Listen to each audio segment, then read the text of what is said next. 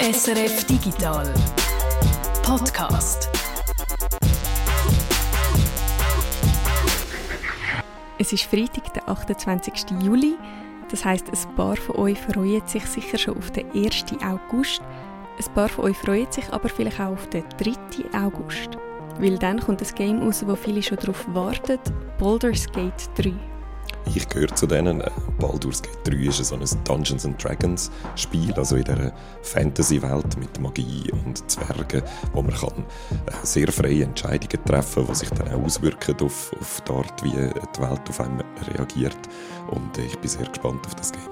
Und was das Spiel eben macht, ist, es bietet nochmal eine ganz neue Dimension an Freiheit für den Spieler eben Entscheidungen, die man trifft, haben einen echten Einfluss auf die Geschichte und auf die Welt, wo man sich drin bewegt. Und man kann es darum sogar mehrmals spielen und es ist jedes Mal anders. Ich habe es schon ein bisschen gespielt in der Vorversion. Es gibt ja so eine Early Access Version, die schon sehr lang verfügbar ist, also einfach ein, ein Teil vom Game. Aber noch nicht wahnsinnig viel. Ich kann mir es eigentlich noch ein bisschen aufsparen auf den 3. August. Aber um das geht es jetzt heute eigentlich gar nicht, um, um Baldur's Game. Äh, es geht nicht um neue Spiele, sondern um alte äh, und zum Teil sogar vergessene Games. Wir reden heute nämlich darüber, ob Spiele irgendwo aufbewahrt werden oder ob die einfach in Vergessenheit geraten. Wir reden auch mit zwei Leuten, mit dem Felix Rau von Memoriaf. Das Games Kulturgut, das ist äh, total unterschätzt. Und mit dem Beat Sutter von der ZHDK. Wir versuchen einfach mal alles zu machen, sagen wir es so. Ob wir es schaffen, ist eine andere Frage. Das einfach mal so als Vorgeschmack, aber ich würde sagen, mehr wenn wir jetzt noch nicht vorgreifen, sondern direkt ins Thema eintauchen.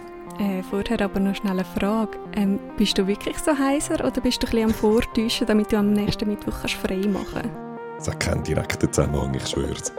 Okay, das ist der Digital Podcast. Ich bin Tanja Eder. Und ich, der Guido Schlafzimmer Stimberger. Anfang Juli ist eine Studie herausgekommen, die sagt, 9 von 10 Computerspiele sind für immer verloren. Das ist in den Medien aufgenommen worden, aber äh, zum genau sein, was die Studie sagt, ist, dass von den untersuchten Videogames, das sind 4000 Spiele aus der Zeit zwischen 1960 und 2009, nur noch 13% auf dem Markt verfügbar sind. Sie sind vielleicht noch in Vintage-Museen oder in Bibliotheken oder sind vielleicht auch via Internet zu haben, einfach nicht via offiziellem Laden oder Plattform. Also so die Schlagziele 9 von 10 Videospielen sagen für immer verschollen, die muss man ein bisschen relativieren, die ist vielleicht ein bisschen äh, überdramatisiert. Aber die Studie spricht trotzdem ein reales Problem an. Videospiele gehen tatsächlich laufend verloren. Und zwar eigentlich aus zwei Gründen. Erstens kann man sie technisch nicht mehr spielen, weil sie irgendwie auf einer alten Konsole laufen oder in einem alten Betriebssystem oder weil sie eben einfach aus einem Shop verschwindet und sie gar nicht mehr, äh, sie gar nicht mehr verfügbar sind. Das ist das eine. Und das zweite ist, es fehlt irgendwie an Institutionen, wo die Games aufbewahren. Und um genau das geht es auch der Organisation, die die Studie gemacht hat. Sie wollen, dass Bibliotheken und Archive mehr machen und auch mehr können legal machen, um Games aufbewahren. Jetzt stellt sich eigentlich zuerst einmal die Frage, wieso sollte man denn Games aufbewahren? Das ist für mich eigentlich gar keine Frage, oder? Das ist ein Kulturgut und bei jedem anderen Kulturgut ist das ja irgendwie selbstverständlich, dass man das bewahren möchte. Nationalbibliotheken zum Beispiel sammeln Bücher, Museen sammeln Gemälde oder Statuen, äh, zum Beispiel Filmarchiv gibt es auch, wo äh, systematisch alle Filme sammeln. Äh, und Games ist ein Markt, der etwa 200 Milliarden im Jahr umsetzt, die Hälfte der Menschen spielen. Also das ist eine prägende Kulturform von äh, unserer Gegenwart, ist ein wesentlicher Teil von unserem Alltag. Und ähm, darum glaube ich, ist Aufbewahren von dem wichtig. Einerseits für die Kultur selber, äh, dass man später zum Beispiel noch weiß, was man dann da früher so gemacht äh, hat, was man entwickelt hat, dass man auch sieht, wie sich so eine Kulturform entwickelt hat, dass man kann von den Vorgänger-Games lernen sozusagen. Aber ich würde auch sagen, allgemein für die Gesellschaft oder Kultur, also auch Games spiegeln ja immer die Gesellschaft, was man so gedacht hat, was einem so beschäftigt hat. Und die Menschen, die die Kultur produzieren, sind auch interessant. Oder was haben die gedacht, in welchem Kontext haben sie die Games produziert. Also, wenn man das alles nicht sammelt, dann geht effektiv etwas Wesentliches verloren, oder? Und dann wird es uns später dann äh, äh, schwerer fallen zu verstehen, wie heute eine Gesellschaft funktioniert hat. Ja, okay, ich glaube, das leuchtet ein, auch wenn man nicht Historiker ist wie du. Das macht einfach Sinn, dass man Videospiele aufbewahrt. Nicht einfach, weil es schade ist, wenn ein Spiel aus der eigenen Kindheit verschwindet, sondern eben auch aus wissenschaftlicher und gesellschaftlicher Sicht. Jetzt haben wir uns natürlich gefragt, wie ist denn die Lage in der Schweiz? Dazu hat es auch eine Studie gegeben. Ähm, vor etwa einem Jahr ist die rausgekommen. Und um es ganz kurz zusammenzufassen, Videospiele werden ähm, eigentlich fast nie als kulturelles Erbe angeschaut. Es gibt keine Institution, wo das Game-Erbe systematisch aufbewahrt und archiviert, weder auf der nationalen Ebene noch, noch lokal. Die Studie sagt, die Schweiz sei schon in einem kritischen Hintertreffen und man sollte unbedingt verhindern, dass man noch mehr Zeit verstreichen lässt. Weil je länger man wartet, desto schwieriger wird es noch an die Games anzukommen und sie wieder zum Laufen zu bringen.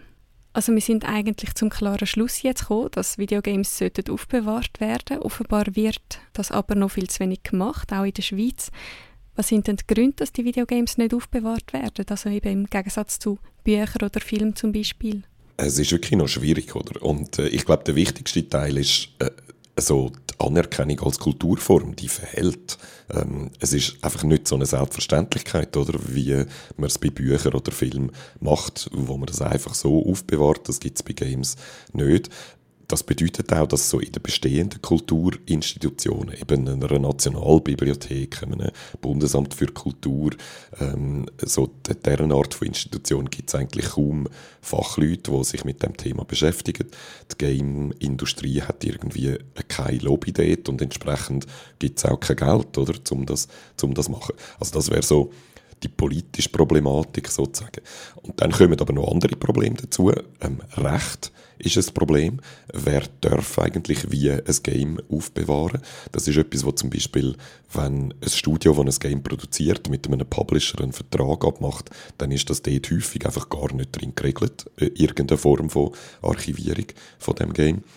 Ähm, insbesondere, weil es ja dann auch Games gibt, die nur laufen, wenn man überhaupt noch einen Account bei einem Hersteller hat, einen, einen Battlenet-Account zum Beispiel oder, oder so etwas in die Art, wo man dann noch eine separate Software braucht, dass man es überhaupt äh, starten kann und nicht klar ist, ob es das in 20 Jahren noch gibt. Und dementsprechend ist schlussendlich auch technisch äh, ist es schwierig. Oder? Die Hardware von den 80er Jahren ist halt eine völlig andere als die, die wir heute brauchen. Ähm, das heißt, man muss häufig nicht nur das Game selber aufbewahren, die Software, sondern auch noch die passende Hardware dazu sammeln und die dann am Laufen behalten, auch wenn es kein Ersatzteil mehr gibt und so weiter.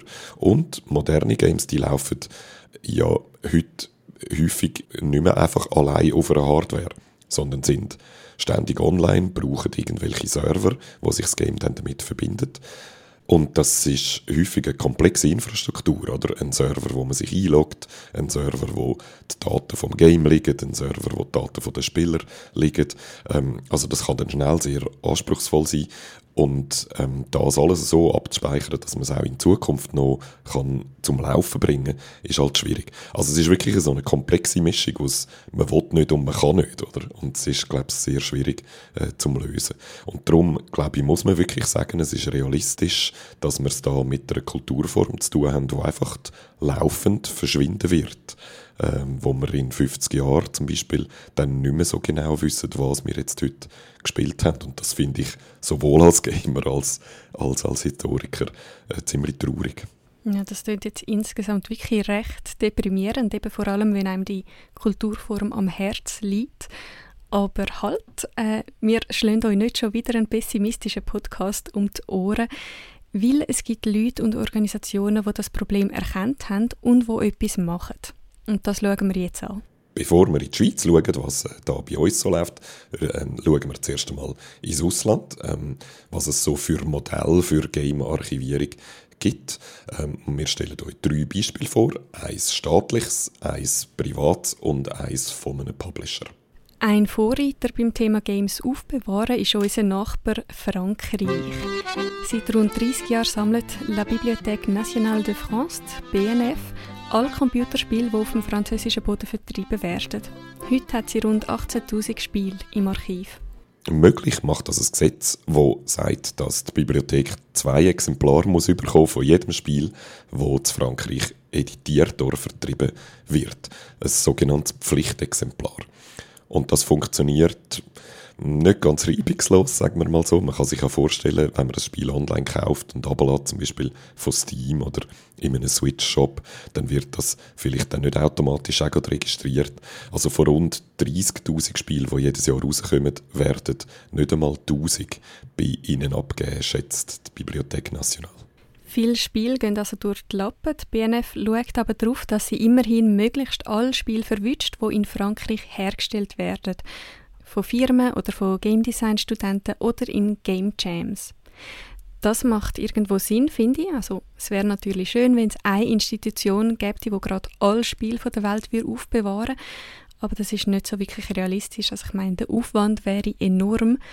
Dass jedes Land die Spiele aufbewahrt, die bei ihnen produziert werden, finde ich eigentlich noch einen sinnvollen Weg alle wichtigen Games von wirklich egal, wo es herkommt, auf der Welt zu sammeln. Das ist aber genau das Ziel von der internationalen Computerspielsammlung, von der ICS in Berlin. Die ICS die ist im 2012 gegründet worden von verschiedenen Institutionen, die ihre Kräfte bündelt haben. Und mittlerweile hat die ICS über 50.000 Spiele im Bestand.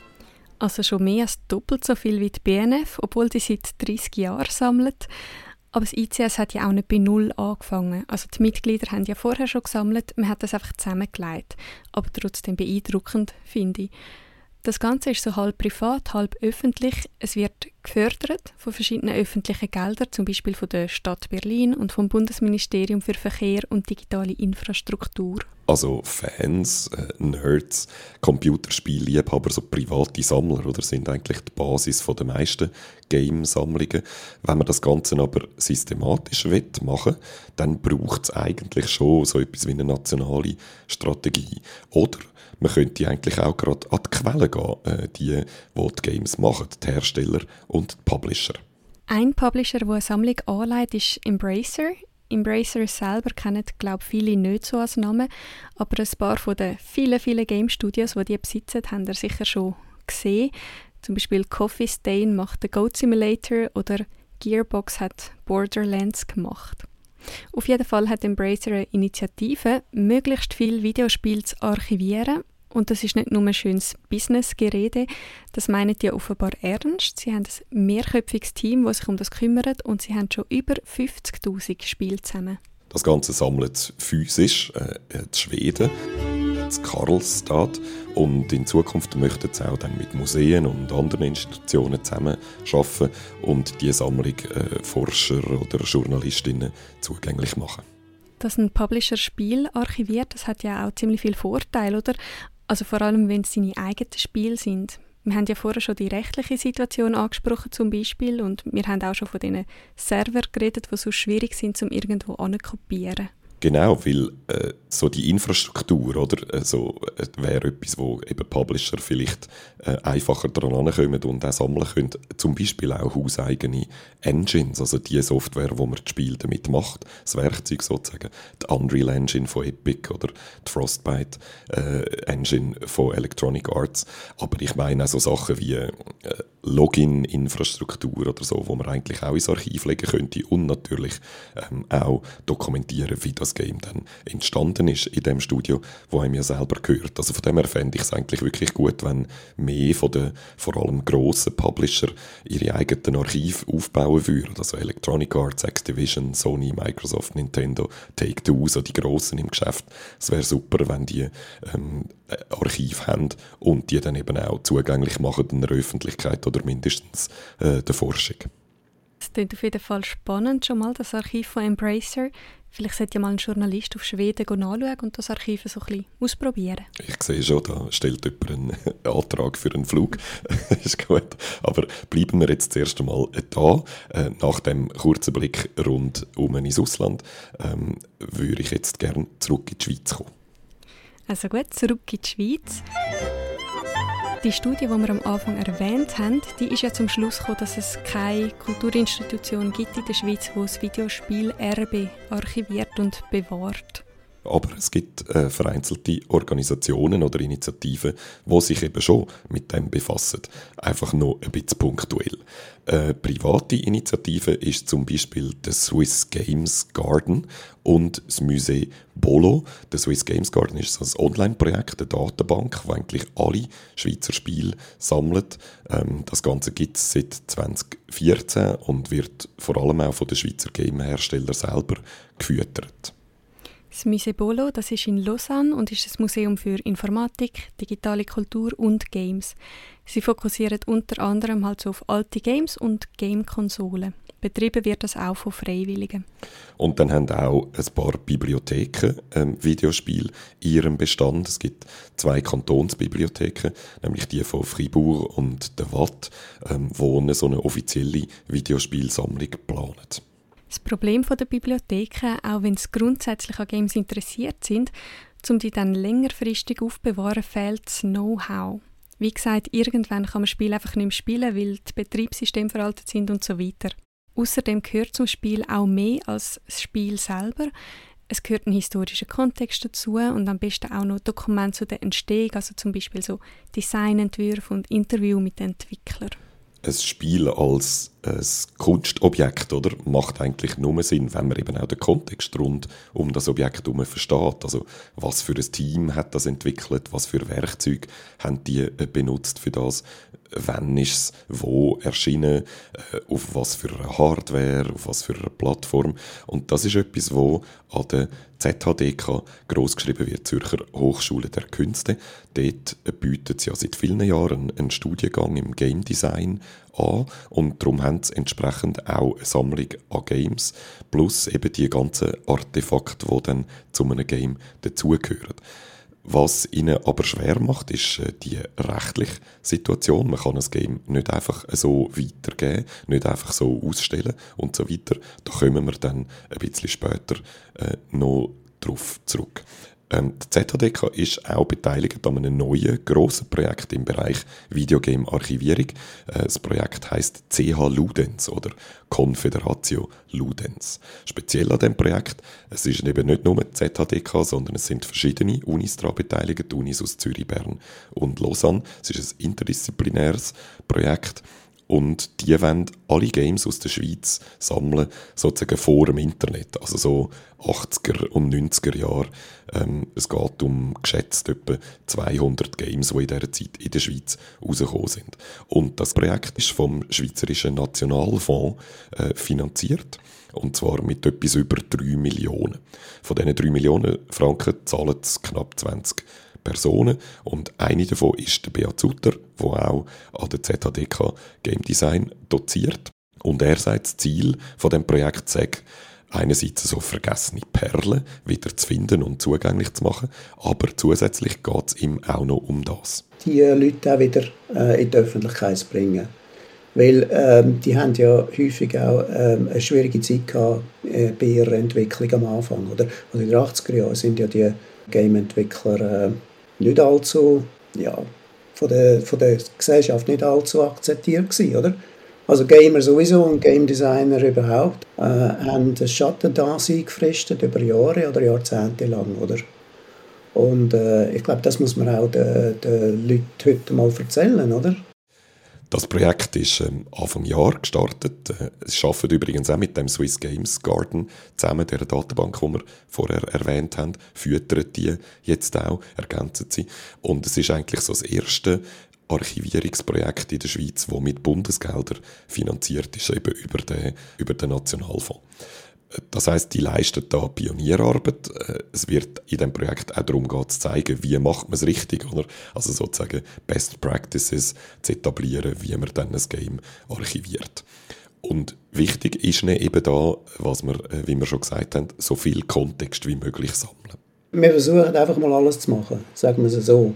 Ob wir es schaffen, ist eine andere Frage. Aber grundsätzlich geht es uns wirklich darum, wenn man jetzt ein eins Spiel hat, dass wir alle Materialien dazu findet oder mit den Entwicklern redet, versucht eben nicht nur Software und, und Hardware zu haben, sondern eben auch noch alle anderen Materialien. Oder? Äh, das heißt zum Beispiel Skizzen, Textskizzen oder, äh, oder äh, Zeichnungen, die gemacht worden sind von den Entwicklern ganz am Anfang, alle Inspirationen und, und somit eben die Kontexte auch zu erschliessen, oder? Und dann hat der Beat auch noch ergänzt, dass sie sich nicht nur auf veröffentlichte Spiele konzentrieren sondern auch gescheiterte Projekte anschauen. Das gehört irgendwie auch noch zu unserem Ziel, auch die Sachen zu finden, die nur als Prototypen äh, erstellt worden sind und wo vielleicht gescheitert sind vor der Veröffentlichung, wo dann vom Publisher abgelehnt worden sind oder wo vielleicht gar keine gefunden haben oder aus anderem Grund nicht äh, veröffentlicht worden sind. Also die sind uns eigentlich schon auch noch wichtig. Äh, vor allem sind es dann eben auch Leute gewesen, die bereits an einem Spiel geschafft haben, das veröffentlicht worden ist, oder ähm, wo auch an mehreren solchen Spielen geschafft haben. Das CH Ludens Projekt versucht also nicht nur ein komplettes Archiv zu erstellen und zugänglich zu machen, sondern auch noch so wie die Szene von damals abzubilden. Oder wer hat die Spiel gemacht, wie haben sie die gemacht, warum, was ist denn aus diesen Leuten geworden äh, seither. Und für das haben sie jetzt die nächsten vier Jahre Zeit. Gut, so viel mal zu CH Ludens, das Projekt, das Schweizer Spiele aus den 80er und 90er Jahren sammeln und für die Nachwelt bewahren. Sicher ein wichtiges Projekt, aber das Ziel muss doch eigentlich sein, dass man Spiele vorzusammelt. Also, dass man systematisch alle wichtigen Schweizer Computerspiele erfasst. Und da kommen wir wieder zurück zu der Studie, die wir schon vorher erwähnt haben, die sich angeschaut hat, was der Stand der Videospielarchivierung in der Schweiz äh, so ist. Die Studie hat nämlich nicht dort aufgehört, sondern sie hat auch weiter geschaut, was bräuchte es denn eigentlich, um Videospielarchivierung in der Schweiz zu etablieren.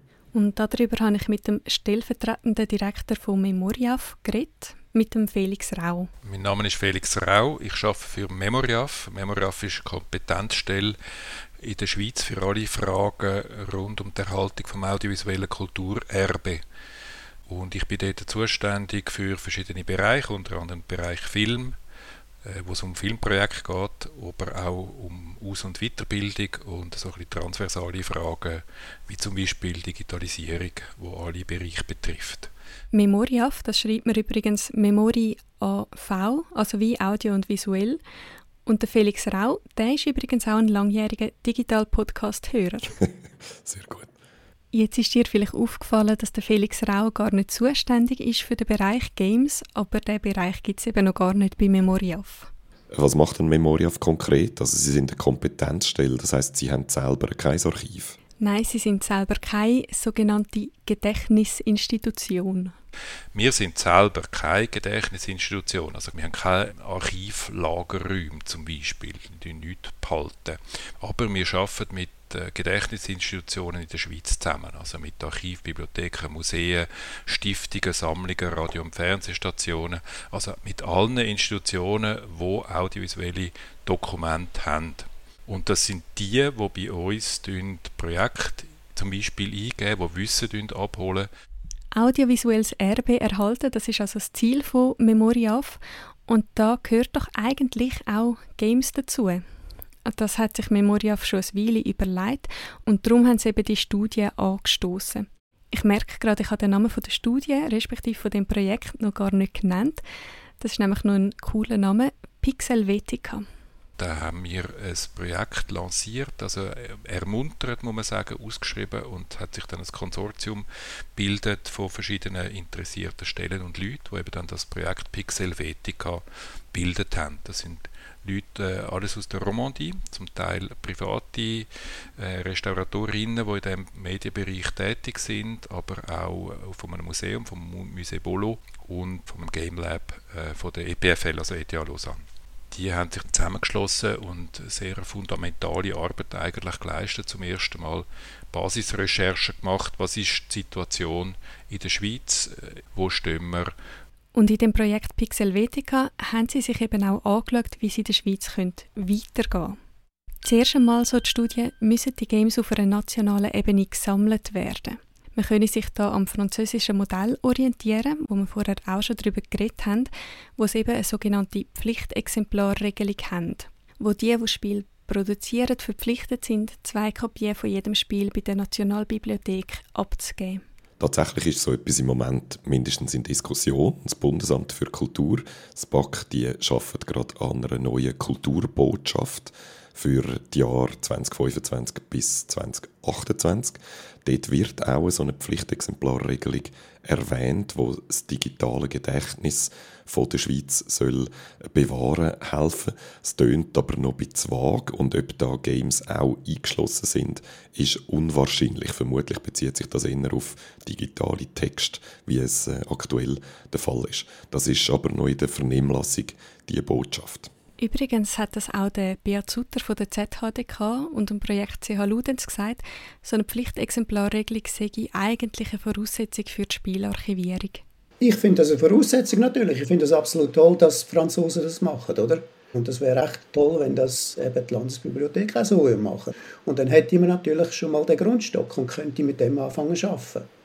Äh, und so hat man noch nichts. Und so muss man eben halt mit so einer Initiative die Sachen erschaffen. So viel zum ersten Punkt, also ein nationaler Auftrag zum Spielsammeln via Pflichtexemplarregelung. Der zweite Punkt ist, dass es eine Institution sollte geben, wo die Spiele auch effektiv sammelt. Das könnte eine zentrale Institution sein, zum Beispiel die Nationalbibliothek. Das könnten auch mehrere Gedächtnisinstitutionen sein, zum Beispiel die Kantonsbibliotheken. Oder das könnte eine eigene, speziell dafür geschaffene Institution sein, wie es bei Film und beim Audio auch der Fall ist. Eine neue Institution, das wird eigentlich irgendwo Sinn machen, finde ich, aber der Felix Rau hat mir gesagt, das sei vielleicht nicht der einfachste Weg.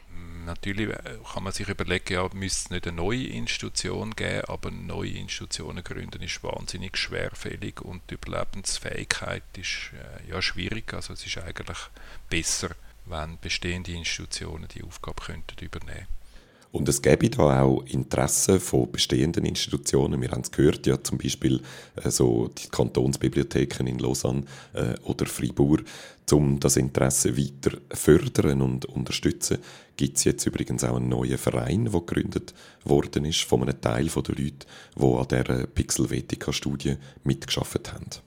SVGA, also wieder Bildschirmstandard Swiss Video Games Archivists. Und sie haben jetzt bei uns ein neues Projekt eingereicht, wo sie zum Beispiel werden Empfehlungen formulieren, einerseits für Produzenten, also für Leute, die Games designen, wie sie möglichst gut können Sachen so aufbereiten, damit ihr Game dann auch noch in 50 Jahren kann gespielt werden und äh, auch für Erhaltungsprofis, also für Gedächtnisinstitutionen, soll es auch ein Empfehlungen geben. Und mit schon auch ermuntern, auch, dass sich Gedächtnisinstitutionen zuständig fühlen. Und da sind wir jetzt eigentlich schon mit einem Fuß im dritten Punkt, wo es Ludwig Helvetica braucht, um Videogames in der Schweiz zu archivieren, nämlich ein Expertennetzwerk. Wir haben ja am Anfang darüber geredet, dass es gar nicht so einfach ist, Videospiele zu archivieren. Einerseits ist es technisch schwierig, andererseits geht es auch darum, den Kontext von diesen Spielen zu erfassen und für all das muss ein Archiv auf Experten zurückgreifen. Die Studie schlägt da eine Art Taskforce vor, von Forschern und Profis, geführt vom Memoriaf. Gut, bevor wir weitergehen, schauen wir rasch, wo wir jetzt stehen auf dieser Liste von Pixelvetica. Drei Punkte haben wir schon. Das erste Mal eben eine Pflichtexemplarregelung. Zweitens irgendeine Institution, die dann das Archiv tatsächlich anleitet. Und drittens Experten, ein Netzwerk von Expertinnen und Experten, wo die Institution dann kann darauf zurückgreifen kann. Drei Punkte haben wir schon, es fehlen noch zwei. Der vierte Punkt sind die Produzenten, die Videospielhersteller. Die müssen sensibilisiert werden, dass ihre Arbeit auch in vielen Jahren noch zugänglich sein soll und dass sie doch ihre Prozesse dokumentieren sollen. Und dann kommen wir zum fünften und letzten Punkt, etwas, was wir auch schon angesprochen haben, nämlich die rechtliche Lage. Dass man dann so Spiel kann lagern und auch mit, einem, mit einer Öffentlichkeit teilen, verfügbar machen, zum Beispiel via einem Emulator von alter Hardware. Da gibt es ziemlich grosse Unsicherheiten im Bereich Urheberrecht und, und geistiges Eigentum.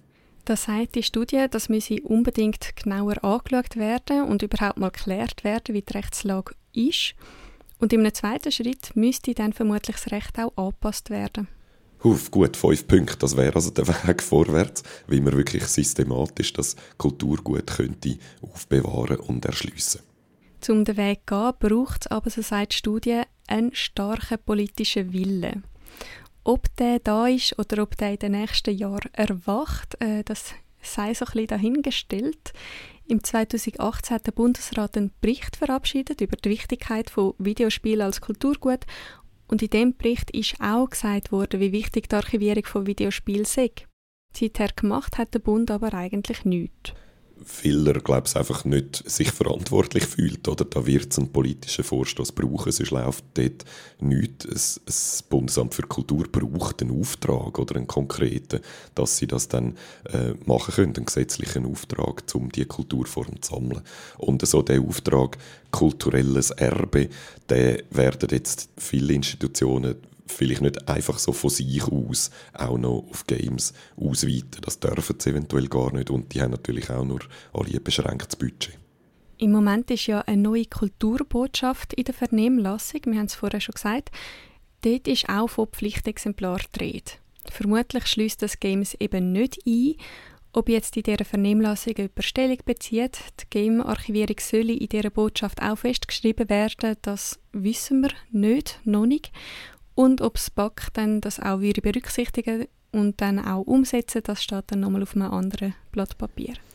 Auf jeden Fall gibt es aber lokale Initiativen, mindestens so vereinzelte Bibliotheken. Es gibt eben das nationale Forschungsprojekt CH Ludens, das dann die Politik nachzieht, dauert vielleicht einfach noch ein bisschen. Der Felix Rau von Memoriaf sagt, im Kulturbereich müssen wir einfach ein bisschen langfristig denken. Film gibt es seit 1895, es gibt Filmarchiv in der Schweiz seit den 1950er Jahren, meinte ich. Ähm, und es ist auch so, dass Film oder sagen wir das Bewegtbild als Kulturform, als ernst, ernstzunehmendes und auch schützenswertes Kulturgut äh, auch äh, lange Existenzzeit gebraucht hat, also bis man eben Geld in die Finger genommen hat, um das wirklich dann großflächig zu erhalten. Äh, und da sind wir halt bei den Games noch nicht in der Zeit. Games gibt es zwar auch schon seit, kann man sagen, 60er oder 70er Jahren, aber es ist ja auch relativ lang gegangen, bis Games zum Beispiel gefördert worden sind. Äh, also als Kulturgut die Entstehung von Games äh, Förderung bekommen. Das ist äh, in den letzten Jahren via Pro Helvetia auf Bundesebene der Fall. Und bei den Filmen ist es auch lang gegangen, aber trotzdem gibt es eine Bundesförderung schon seit den 1970er Jahren. Also von dem her kann man, wenn man das so ein in Relation stellt, dann äh, ja, wir wollen nicht hoffen, dass die Games gleich lang müssen aber äh, das ist einfach auch eine Frage von der Zeit und letztlich halt auch von den Prioritäten oder was man mit den vorhandenen Mitteln, die ja nicht per se mehr werden, kann anfangen und die neuen Medien, die haben halt ein bisschen das Pech, dass sie neuer sind, dass sie ein bisschen mit hinten anstehen. Gut, ich würde sagen, tun wir mal zusammenfassen. Videogames sind ein wichtiges kulturelles Erbe, wo aber leider viel zu wenig aufbewahrt wird. Das liegt daran, dass das gar nicht so einfach ist, aber auch an der mangelnden Anerkennung vom Kulturgut Game und am mangelnden Bewusstsein dafür von Institutionen, Herstellern und Politik. Im Moment hat keine Gedächtnisinstitution in der Schweiz den Auftrag zum Games sammeln und die Schweiz ist da schon in Rückstand geraten. Es ist wichtig, dass man die Games rasch sammelt jetzt, weil die halt je länger, je mehr verschwinden, kaputt gehen und nicht mehr zugänglich sind. Mit dieser recht pessimistischen Ausgangslage haben wir angefangen und dann haben wir geschaut, was dann so gemacht wird. Wir haben ins Ausland geschaut, äh, verschiedene Modelle gesehen, zum Beispiel die Nationalbibliothek zu Frankreich, ein Vertreter von einer staatlichen Initiative, die Computerspielsammlung zu Deutschland, wo so etwas Privates, semi-Privates ist oder Embracer in Schweden als ein Beispiel für einen Produzenten, einen Publisher, wo sein eigenes Archiv anlegt. Und dann sind wir zurück in die Schweiz gekommen und haben äh, erfreut festgestellt, dass da doch etwas läuft. Vor allem ein Projekt äh, finde ich jetzt bemerkenswert, eben das CH Ludens Projekt, wo in den nächsten vier Jahren Schweizer Spiele aus den 80er und 90er Jahren sammelt und archiviert ein ganz wichtiger Start, das Projekt, hoffentlich ein Start, um noch mehr alte Spiele für die Nachwelt zu sichern und vor allem zum auch mal anfangen, aktuelle Spiele vorzu, also rechtzeitig zu sammeln.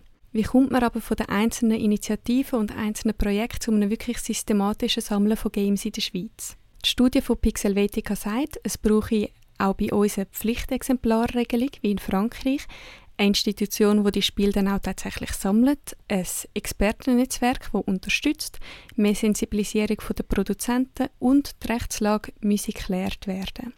Das ist so ein bisschen der Weg, den Pixelvetica absteckt für die Schweiz und man kann hoffen, dass jetzt ein bisschen etwas ins Rollen kommt. Das hofft auch der Felix Rau von Memoriaf. Ja, von dem her bin ich, muss ich, wollte ich auch äh, optimistisch sein, dass man da äh, eine Lösung findet. Äh, vielleicht ist es dann nicht eine Lösung, vielleicht sind es verschiedene Lösungen, vielleicht braucht es noch ein bisschen mehr äh, Lobbyarbeit oder Informationsarbeit. Das ist äh, bei der Memoriaf-Gründung auch so gewesen. Es hat äh, viel Knochenarbeit gebraucht, damit die Erkenntnisse dort angeraten sind, wo letztlich die Entscheidungen gefällt worden sind. Und vielleicht ist das im Games-Bereich jetzt schon vor der Tür, das weiß ich nicht, dass es schon bald umgesetzt wird, aber vielleicht braucht es ein bisschen länger. Aber ich bin recht überzeugt, dass der Spalt zwischen Produktionsförderung und Erhaltungsförderung, dass der irgendwann mal geschlossen wird. Also insgesamt muss ich sagen, sind wir zwei eigentlich eher überrascht gewesen, dass im Moment in der Schweiz etwas läuft, wo, man, wo positiv aussieht. Das haben wir nicht unbedingt so erwartet, wo wir in die Geschichte eingestiegen sind. Klar, es fehlt schon noch etwas, bis wir wirklich dort sind, dass alle Schweizer Spiele als nationales Kulturerbe systematisch gesammelt und archiviert werden. Aber man darf doch vorsichtig optimistisch sein ah, schau, jetzt ein schöner Schluss, oder? Da muss man jetzt eigentlich nichts mehr anfügen, da können wir äh, strahlen. Ich würde aber noch einen Ausblick auf die nächste Woche geben, äh, weil auch dann gibt es wieder einen Digital-Podcast für euch. Yay! Also für dich nicht, du musst ihn machen. Oh, okay. Ähm, ich habe gemeint, du bist schon dran, oder? Ja doch, ich bin voll dran, keine Angst. Die nächsten zwei Ausgaben werden nämlich eine Doppelfolge vom Reto und mir zum Thema Sharing Economy. Willst du schon mal einen Teaser machen für uns?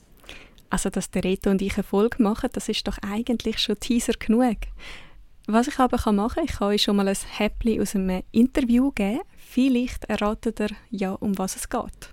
Uh, ein Rätsel. Ja, um was geht es echt da? Achtung, ich lasse laufen. C'est quelque chose de, euh, de personnel, de privé.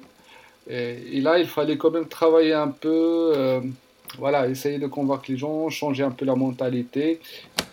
Puh, jetzt muss ich mein Französisch wieder ausgaben. Äh, was kann man gewinnen, wenn man es verrätelt? Ähm, ein Boost für Selbstbewusstsein. Okay, also man kann nichts gewinnen. Ah, gut, äh, geben wir trotzdem noch unsere Kontaktdaten durch, falls jemand möchte einen Tipp abgeben oder auch sonst äh, ein Feedback möchte schicken uns. Ihr erreicht uns per Mail via digital.srf.ch oder auch auf unserem Discord-Server in der Community, wo SRF Geeksofa heisst. Die Einladung darauf in die exklusive Gruppe findet ihr da unten in den Show Notes. Gut, dann bleibt jetzt eigentlich nur noch eins. Happy 1. August allen. Einen schönen 1. August, habt euch Sorge und bis nächste Woche. Adieu. Tschüsseli.